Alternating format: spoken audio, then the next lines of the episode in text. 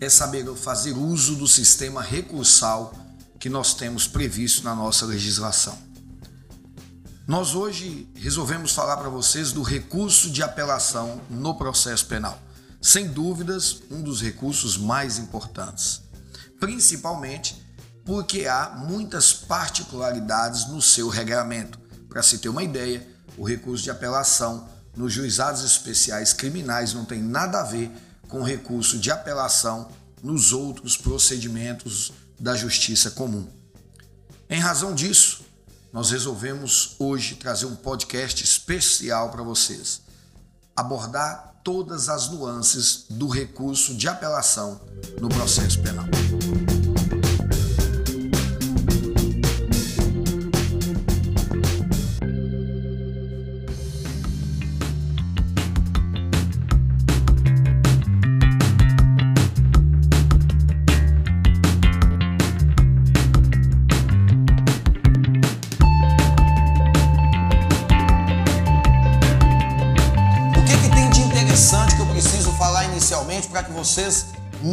Confundam.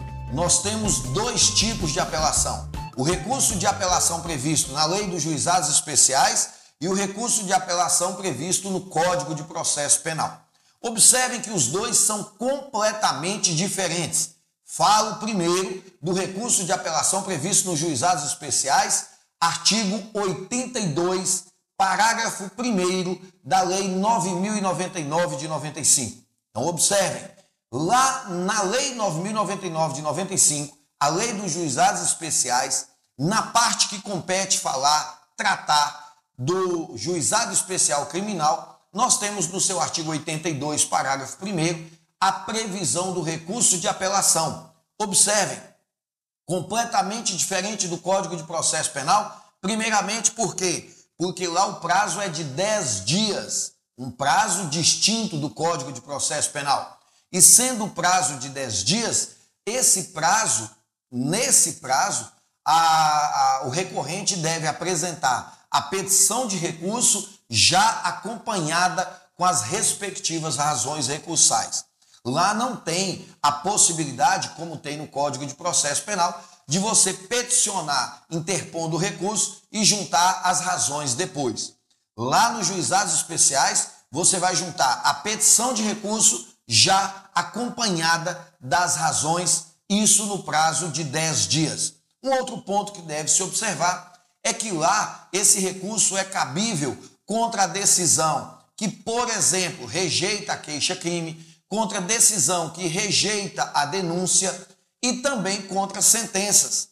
Olha que interessante, no Código de Processo Penal, contra a decisão que rejeita a queixa ou denúncia, cabe recurso em sentido estrito artigo 581, inciso 4 do CPP. Porém, lá nos juizados especiais, o recurso cabível, seja contra decisão que rejeita a denúncia, que rejeita a queixa-crime, ou seja contra a sentença, é o recurso de apelação no prazo de 10 dias. Outro ponto importante: o recurso de apelação no Código de Processo Penal será remetido ao Tribunal de Justiça. O recurso de apelação nos juizados especiais será remetido e julgado pelas turmas recursais. O que é uma turma recursal, professor? A turma recursal, a previsão no próprio artigo 82 da Lei 9099, é uma turma formada por juízes de primeira instância, em número igual a três. Ou seja, juízes que atuam na primeira instância, não são desembargadores. A isso se dá o nome de turma recursal. Caberá a essa turma a competência para julgamento dos recursos de apelação nos juizados especiais. Pois bem, a partir de agora, nós vamos falar para vocês do recurso de apelação no processo penal, previsto no Código de Processo Penal. Esse recurso está previsto no artigo 593 e vocês vão observar que nós temos ali três incisos. Eu fiz questão de fazer algumas anotações para que eu não esqueça de falar das particularidades de nenhum deles para vocês. Primeira coisa que eu quero que vocês se atentem, tá? Muito importante para quem atua na prática, mas aqui dou uma atenção especial para aqueles alunos que vão tentar a prova da OAB. O recurso de apelação nos processos do juiz singular tem um sentido completamente diferente do recurso de apelação que de processos que tramitam no tribunal do júri. Cito inicialmente um ponto de destaque para mostrar para vocês essa diferença. Vamos lá. Se eu faço um recurso de apelação contra uma sentença proferida por um juiz singular, exemplifico nos casos de furto, tráfico, roubo, latrocínio, estupro, eu posso tranquilamente pedir ao tribunal que casse a decisão do juiz e, em seu lugar, profira um acórdão absolvendo o meu cliente.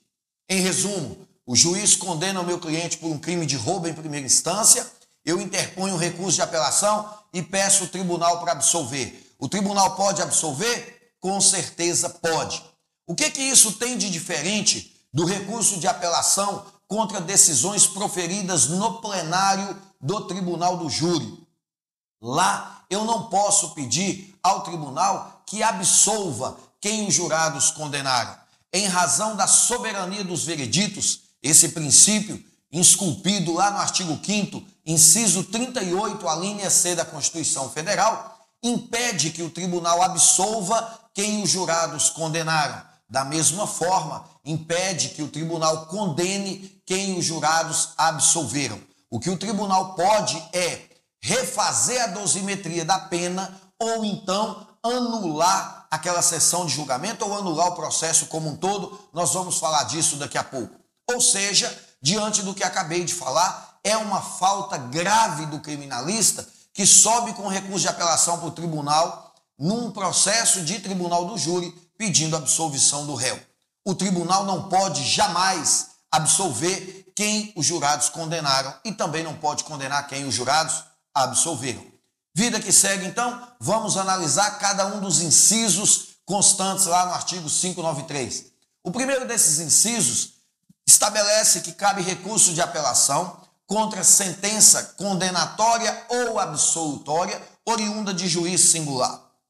Ou seja, é uma forma simples de dizer que cabe recurso de apelação contra a sentença de um juiz de primeira instância que condenou ou absolveu um réu. Lembrando, desde que não seja dos juizados especiais. Se não é dos juizados especiais, se não é do rito do júri, eu estou falando de crimes que tramitaram no processo sob o rito ordinário ou rito sumário. Eu estou falando da grande maioria dos crimes que nós temos previstos no Código Penal. Pois bem, cabe recurso de apelação no prazo de cinco dias o prazo para interposição desse recurso é de cinco dias contra a decisão que condenou ou que absolveu um réu no processo penal e essa sentença foi proferida por um juiz singular. O inciso segundo nos traz uma situação muito curiosa.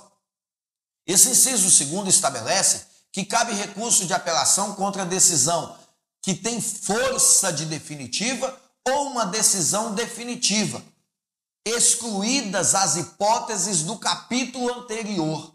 Eu prefiro que vocês memorizem o seguinte: esse inciso seguinte, segundo nos diz de forma bem clara que cabe recurso de apelação contra uma decisão definitiva ou com força de definitiva que não está prevista no artigo 581. Espera aí, professor, como assim? Nós estamos falando do 593, recurso de apelação. Anterior ao 593, eu tenho o recurso 581, o artigo 581, que quer dizer recurso em sentido estrito. Esse recurso em sentido estrito traz ali hipóteses taxativas. É um rol taxativo de 19 ou 20 incisos, salvo engano, e ali estão previstas as hipóteses que cabe recurso em sentido estrito. Por exemplo, cabe recurso em sentido, estrito contra a decisão que rejeitar a denúncia ou queixa, cabe recurso em sentido estrito contra a decisão que pronunciar o réu. Então, nós temos ali uma série de possibilidades.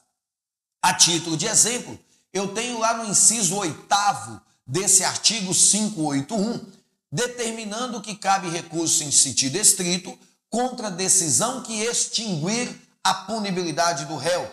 Por exemplo, uma das formas de extinguir a punibilidade artigo 107, inciso 4 do Código Penal, é declarar extinta a punibilidade pela prescrição. Então vamos lá para que vocês entendam e possam eventualmente argumentar durante a realização de uma prova, de um exame, qualquer que seja ele.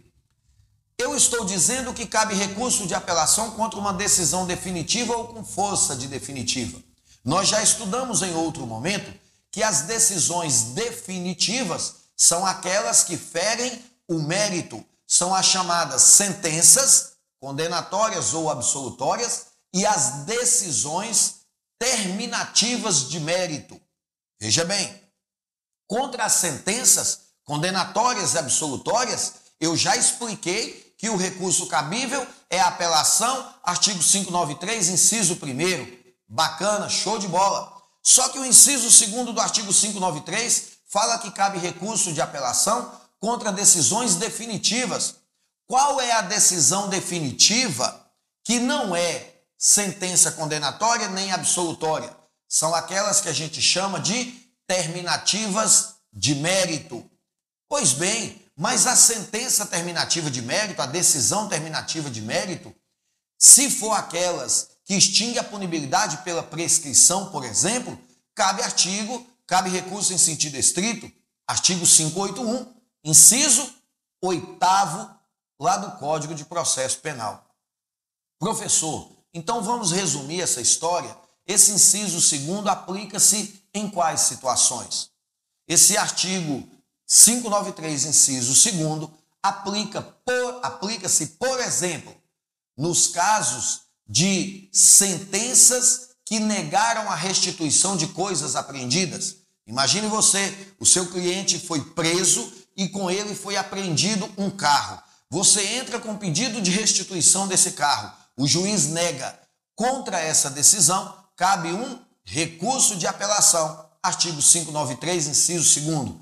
O juiz determinou o sequestro de bens. Você entra com um pedido de levantamento do sequestro de bens. Negou-se o levantamento desse sequestro, cabe recurso de apelação. Outra situação muito nova, é bem recente essa alteração na lei, contra a decisão de pronúncia, que embora não seja sentença, nem sentença terminativa de mérito, nem decisão terminativa de mérito, porque a pronúncia não fere mérito, ela é uma decisão com força de definitiva, é o que a gente chama de decisão interlocutória mista terminativa. Contra essa decisão, por força do artigo 416 do CPP, cabe recurso de apelação. Professor, contra a pronúncia, cabe recurso em sentido estrito. Artigo 581, inciso 4. Perfeito, é isso que eu acabei de dizer. Contra a impronúncia, cabe recurso de apelação. Artigo 416 do CPP. Superados então aí o inciso primeiro e o segundo, resta-nos, pois, analisar o artigo 593, inciso terceiro. Esse artigo 593, inciso terceiro, ele tem regramento específico destinado ao tribunal do júri. Isso porque no inciso terceiro expressamente está dito, lá no caput do 593, cabe recurso de apelação, inciso terceiro, contra as decisões proferidas no tribunal do júri. E aí nós teremos na sequência quatro alíneas: a linha A, a linha B, a linha C e a linha D. Rapidamente podemos explicá-las. A linha A, eu entro com recurso de apelação quando eu quero anular o júri porque surgiu uma nulidade após a pronúncia. A linha B, eu quero anular o júri porque a decisão proferida pelo juiz na sentença é contrária à lei, a texto expresso de lei, ou contrária ao que os jurados decidiram, eu requeiro anulação, ou melhor, eu interponho recurso de apelação com base no inciso terceiro, quando eu entendo que a pena é injusta ou houve um erro na dosimetria da pena. Neste caso, eu vou pedir ao tribunal que refaça a dosimetria da pena estabelecida ali pelo juiz na sentença. E o mais importante desses incisos, eu estou a referir-me ao artigo 593, inciso 3 a linha D de dado. Esse inciso da linha, esse inciso, essa possibilidade da linha D, nos remete à necessidade de anular o julgamento realizado pelo tribunal do júri, porque eu vou conseguir demonstrar que a decisão dos jurados foi manifestamente contrária à prova dos autos. Portanto, não é qualquer decisão, é uma decisão manifestamente contrária à prova dos autos. Nesse caso, demonstrada esta ocorrência, o tribunal, o tribunal irá anular o júri e determinar que se realize outro em seu lugar, ficando impedidos de atuar nesse novo júri os jurados que atuaram no primeiro júri. Também por previsão expressa de lei, lá do parágrafo 2 desse mesmo artigo 593, não se admitirá outro recurso com esse mesmo motivo. O que significa dizer, anular um júri, porque a decisão dos jurados foi manifestamente contrária à prova dos autos, só ocorrerá uma única vez. Beleza? Então, essas são as hipóteses de cabimento do recurso de apelação, segundo prevê lá o artigo 593. Falaremos agora das formalidades para se interpor esse recurso de apelação. A primeira formalidade, sem dúvida nenhuma, é o prazo. Tá? O prazo vocês devem tomar muito cuidado. O prazo no recurso de apelação, aqui regido pelo Código de Processo Penal, é de cinco dias. Cinco dias para que você diga que não concorda com a decisão e quer recorrer. A isso nós damos o nome apenas de interposição do recurso de apelação. O recurso de apelação é interposto no prazo de cinco dias. Observem, neste momento você não precisa apresentar as razões, basta que você diga: não concordo com a decisão proferida por Vossa Excelência e dela desejo recorrer, e fundamente, com base no artigo 593, ou que seja inciso 1, inciso 2, inciso 3, em sendo inciso 3, qual das alíneas? É obrigatória a fundamentação. Tudo bem? A isso damos o nome de interposição do recurso de apelação. Chamo a atenção para um detalhe extremamente importante. Se você que nos segue, que está nos ouvindo, que está nos assistindo, é alguém que vai tentar a prova da OAB, muito cuidado.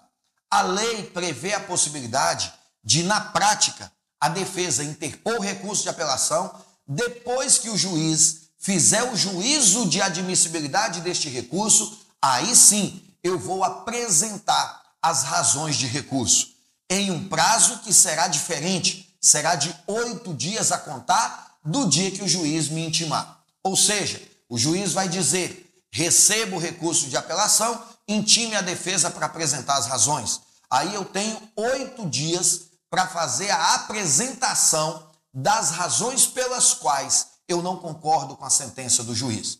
Mas chamo a atenção de vocês e peço que tomem muito cuidado, sobretudo aqueles que tentam concurso ou aqueles que vão fazer prova da OAB. Observe, não há possibilidade de você interpor um recurso de apelação na prova da OAB e dizer que vai aguardar a intimação para apresentar as razões. É óbvio que você não pode fazer isso. O máximo que vai acontecer é que a OAB vai intimar você para ir para a repescagem fazer a prova novamente, porque aí você perdeu essa prova. O que eu quero dizer com isso é que na prova da OAB, em uma prova de concurso, você tem que apresentar a petição de interposição já acompanhada com a petição de razões, com as razões recursais. E aí, um detalhe que você não pode se esquecer: a data que vai constar ao final das razões, deverá ser a data estabelecida dentro do limite de cinco dias. Professor, mas você não acabou de dizer que as razões devem ser apresentadas no prazo de oito dias? Sim, quando elas forem apresentadas separadas da petição de recurso. Sendo elas acompanhadas da petição de recurso, essa petição de razões deve estar datada com a mesma data da petição de interposição. Numa prova de concurso, numa prova de OAB, você fatalmente tomará um prejuízo se não observar esse detalhe que eu acabei de para vocês. Beleza? Mas para os nossos colegas que advogam, para os nossos colegas que militam na área criminal, fiquem atentos. Você pode interpor o recurso de apelação e aguardar que o juiz intime você para apresentar as razões. Nesse caso, então, quero destacar um outro detalhe. Eu falei que o prazo para interpor o recurso é de cinco dias, mas eu conto esse prazo de cinco dias a partir de quando? Todas as vezes que eu falar de contagem de prazos no processo penal, eu remeto vocês ao artigo 798 do CPP. À medida que eu for falando os artigos, eu vou pedir à minha equipe de produção que vá digitando na, aí no, no, no bate-papo os artigos que eu falar, para ficar fácil para vocês anotarem. Eu estou falando agora do artigo 798 do CPP. Ou seja, todas as vezes que eu falar de prazo no processo penal, eu devo entender o que fala o artigo 798 do CPP. É nesse artigo que está previsto que a contagem de prazos no processo penal começa em dia útil, termina em dia útil e conta ininterruptamente. É diferente do CPP, do CPC. Do CPP, perdão, do CPC, atualmente só se conta em dias úteis. No processo penal, se conta dias corridos. Então, a contagem de prazos no processo penal, conforme estabelece o artigo 798, se faz em dias corridos. Mas lembre-se, começa em dia útil e termina em dia útil. Começando em dia útil, começa a partir de qual dia útil? A partir da última intimação. Como assim, professor, da última intimação? Nós sabemos que deverão ser intimados o réu e o advogado. Se o meu cliente está preso, eu vou ser intimado via publicação, sairá no diário oficial e eu vou contar cinco dias a partir da publicação para que eu possa recorrer. O meu cliente será intimado pessoalmente. Onde que eu encontro isso, professor? Artigo 370, parágrafo 4 e artigo 392 do CPP. Então, artigos 370, parágrafo 4 e artigo 392 do CPP estabelecem que o réu deve ser intimado pessoalmente das sentenças, eh, sejam condenatórias ou absolutórias. Artigo 370, parágrafo 4 e artigo 392 do CPP. Pois bem, se o réu tem que ser intimado, isso em razão da ampla defesa, a ampla defesa é um somatório de autodefesa mais defesa técnica. Então, eu, como defesa técnica, sou intimado, o réu também deve ser intimado. Se eu sou intimado via publicação e ele vai ser intimado pessoalmente, provavelmente, provavelmente, ele vai ser intimado depois de mim. Imagine que eu seja intimado e eu não recorra. Venceu meu prazo de cinco dias. O meu cliente, ao ser intimado, escreve lá na intimação: desejo recorrer. Pronto, está interposta a apelação. Se ele não escrever, e eu souber que ele foi intimado hoje, a partir da manhã começa a contar cinco dias para eu recorrer e eu posso ir lá e apresentar a petição de recurso. E por que posso fazer isso? Porque está dentro do prazo de cinco dias, que sempre se iniciará contando da última intimação. Se o último intimado foi ele, conta a partir da data que ele foi intimado. Cuidado, não se conta prazos no processo penal da data de juntada seja de carta precatória, seja de mandado de citação ou mandado de intimação cumprido. É diferente do processo civil. Aqui no processo penal, conta-se o prazo a partir da efetiva intimação. Beleza. Então vejam bem. Sobre isso aí, eu peço a vocês que leiam também a súmula 710 do STF. Né? A nossa equipe vai digitar aí para vocês, súmula 710 do STF, vale a pena a leitura para vocês. Você faz a interposição do recurso de apelação. Observem que o juiz, nesse momento, vai analisar os requisitos de admissibilidade deste recurso. A título de exemplo, eu cito tempestividade, ou seja, o prazo, adequação é o recurso cabível para esse tipo de decisão interesse de agir, né? Você é sucumbente nessa ação. E um detalhe que muitos esquecem: preparo. O que quer dizer esse preparo? Recolhimento das custas recursais. Ô professor, mas eu preciso recolher custas recursais no processo penal? Se a ação for pública, não. Mas se a ação for privada e o seu cliente foi condenado, você entra com recurso de apelação, ao interpor, você tem que recolher as custas recursais. Cuidado com isso. Se a ação é penal privada, você tem que recolher as custas. Imagine você que você interpôs o recurso de apelação e o juiz denegou o seu recurso. Eu não estou falando que negou o provimento. Quem pode negar provimento no recurso de apelação é o tribunal. O juiz denegou. O que significa denegar o seu recurso de apelação? Significa que o juiz de primeira instância não o admitiu, porque não está presente alguma das condições da, da, do recurso. Por exemplo, não está presente o interesse de agir, não está presente a adequação, o recurso é intempestivo ou o recurso é deserto. Se o recurso é deserto, significa não foi recolhido as custas, o juiz poderá denegar essa apelação. Se o juiz denegar a apelação, o que, que vai acontecer? Você pode interpor um recurso em sentido estrito. Olha o que eu estou dizendo. O juiz denegou a sua apelação. Contra essa decisão, cabe recurso em sentido estrito, artigo 581, inciso 15. Artigo 581, inciso 15 do CPP. Estabelece que cabe recurso em sentido estrito contra a decisão que denegar a apelação. Quando eu falo de adequação, eu devo lembrá-los que os recursos do processo penal regem-se por vários princípios e um deles é o princípio da fungibilidade recursal.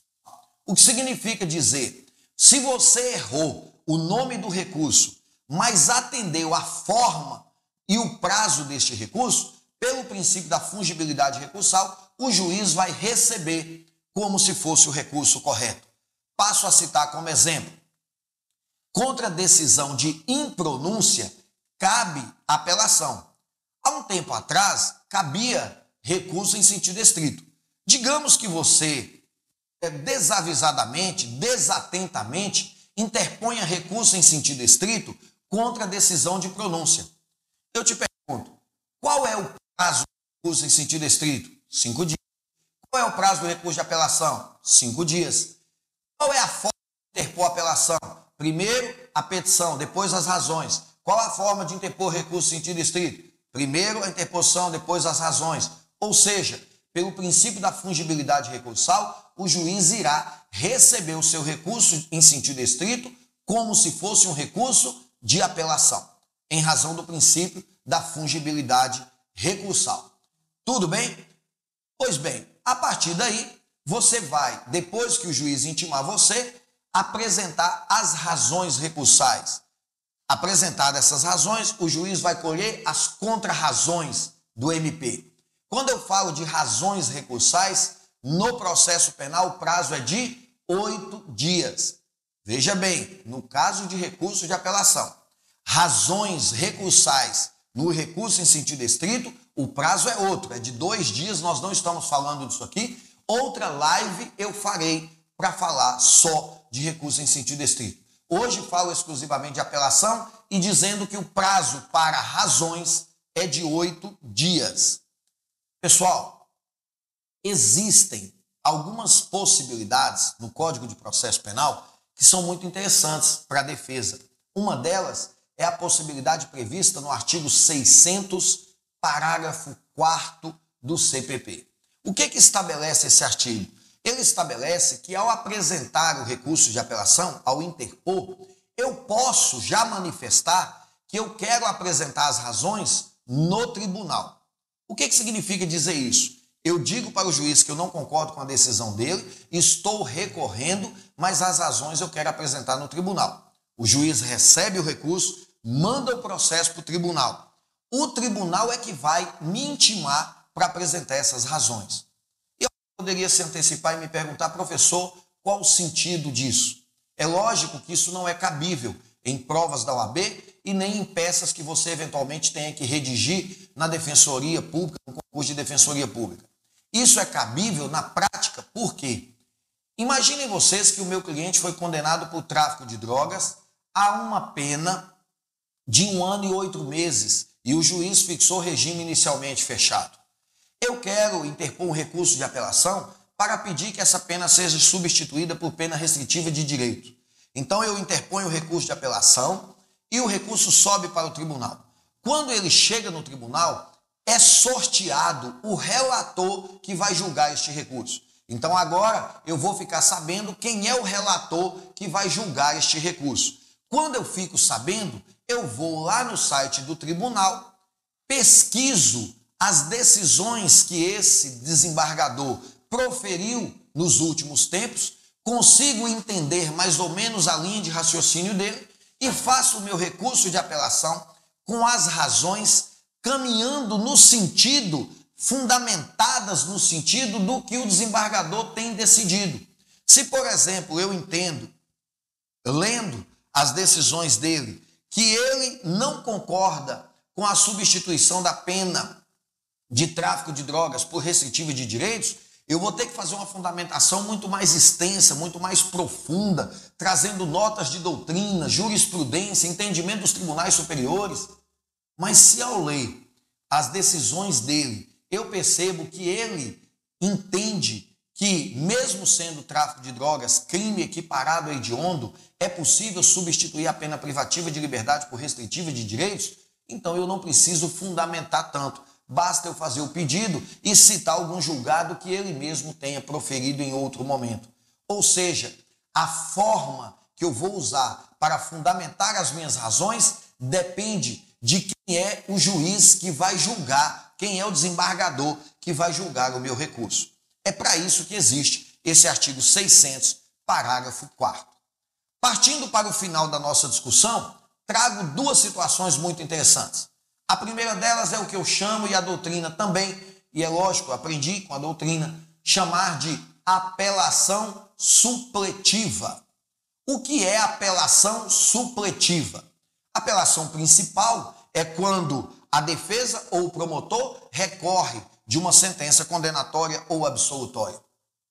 Apelação supletiva é aquela apelação interposta pelo assistente de acusação. Quem é o assistente de acusação? É aquele advogado contratado pela família da vítima. A família da vítima ou a própria vítima contratou um advogado para atuar representando o assistente, porque a bem da verdade, o assistente é a parte, ou a vítima ou seus familiares. O advogado nada mais é do que o representante legal desse assistente. O advogado atuando como representante do assistente, ele também tem direito a recorrer.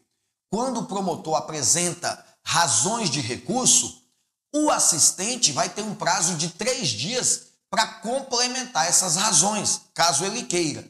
Mas a apelação supletiva não é isso. A apelação supletiva é quando o assistente pode recorrer naquela situação em que o promotor não recorreu. Preste atenção.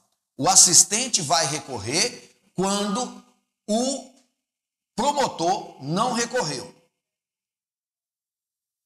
Vou explicar porque isso não é tão simples.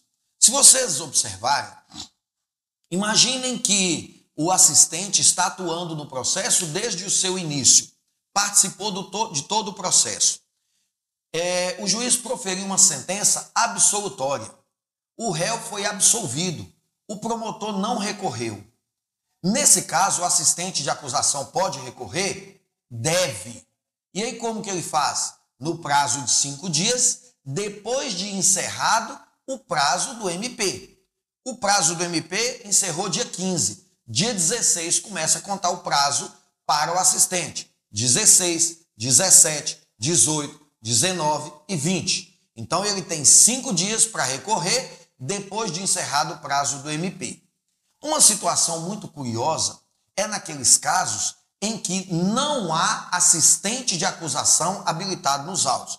Prestem atenção que isso é muito importante. Não há assistente de acusação. Vou citar um exemplo. É, uma determinada pessoa foi vítima de homicídio e o réu foi levado a plenário do júri. No tribunal do júri, lá no plenário, o réu foi absolvido. O promotor não recorreu. A família da vítima ficou sabendo que o promotor não recorreu e procurou você como advogado. Doutor, é, a vítima era meu parente, o réu foi absolvido, o promotor não, não recorreu, nós achamos um absurdo porque tinha provas para condenar. É possível fazer alguma coisa? Gente, acredite, isso caiu na prova da OAB não tem muito tempo. E infelizmente muita gente não sabia. É possível fazer alguma coisa? É sim, é possível. Essa família vai te contratar, você vai se habilitar como assistente do Ministério Público, mesmo depois de já ter sido proferida a sentença. Você vai se habilitar como assistente do Ministério Público e a partir dali você vai entender que você tem um prazo de 15 dias, mas esse prazo começa depois que encerrar o prazo do MP. Encerrou o prazo do MP, você tem 15 dias para interpor um recurso de apelação. É o que nós chamamos de apelação supletiva. Isso está previsto no artigo 598, parágrafo único do CPP. Esses 15 dias começa a contar depois que encerrou o prazo do MP. É matéria também sumulada na súmula 448 do STF. Súmula 448 do STF ou então você pode ir direto no artigo, artigo 598, parágrafo único do CPP. Artigo 598, parágrafo único do CPP. É lá que estabelece essa possibilidade.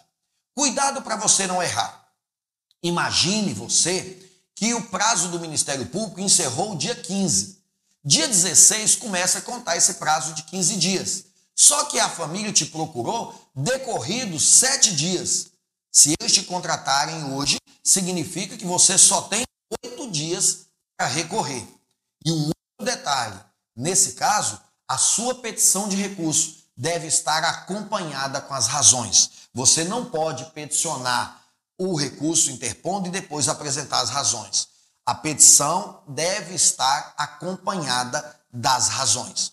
Isso é o que nós chamamos de apelação supletiva no processo penal. E para encerrar o nosso bate-papo de hoje, a última situação, a mais inusitada delas. Imagine você que o seu cliente, é uma determinada pessoa, o seu cliente não, uma determinada pessoa te procura, falando que ele ficou sabendo que ele foi condenado em um processo. Como assim ele ficou sabendo? Alguém comentou que viu uma, alguma coisa sobre uma condenação dele.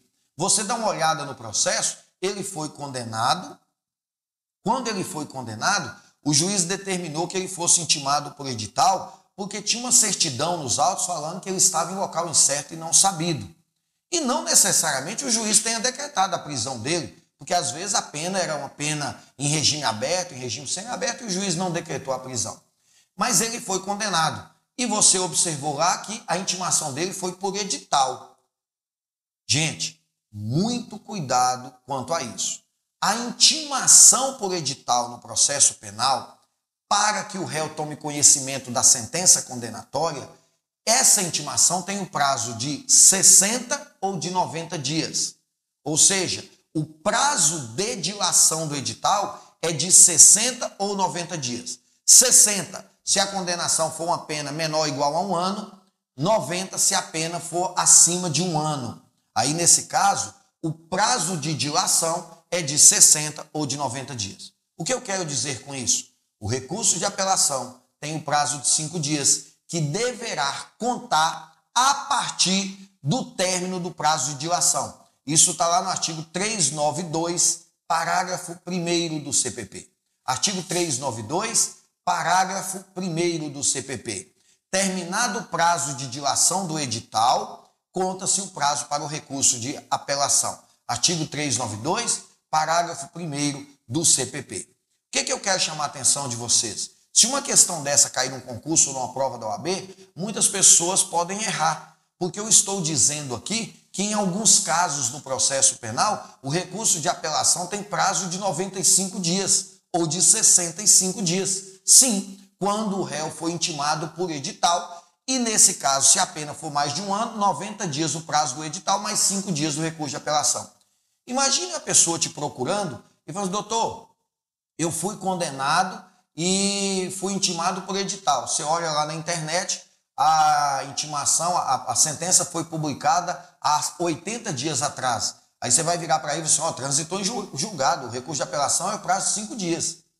Cuidado, se ele foi intimado por edital e o prazo conta da última intimação, a última intimação nesse caso é a dele, então, portanto, o recurso de apelação será no prazo de cinco dias após encerrado o prazo de dilação do edital, que nesse caso será ou de 60 ou de 90 dias. Beleza? Era isso que nós tínhamos para falar para vocês. Recurso de apelação, um dos recursos mais importantes do processo penal. Muita gente não conhece todas as regras deste recurso e eu sugiro a você que fique atento, estude aí os artigos que nós falamos para você, dê uma lida no Código de Processo Penal, se atualize com a doutrina, porque sem dúvida nenhuma, o advogado criminalista deve conhecer muito o recurso de apelação. Sobre o conteúdo, a gente fica por aqui, desejando a vocês uma excelente noite, um grande abraço, muito obrigado pela atenção e pela audiência de vocês e a gente se vê em breve para, para falar de qualquer outra matéria relevante do processo penal. Beleza? Um grande abraço, valeu!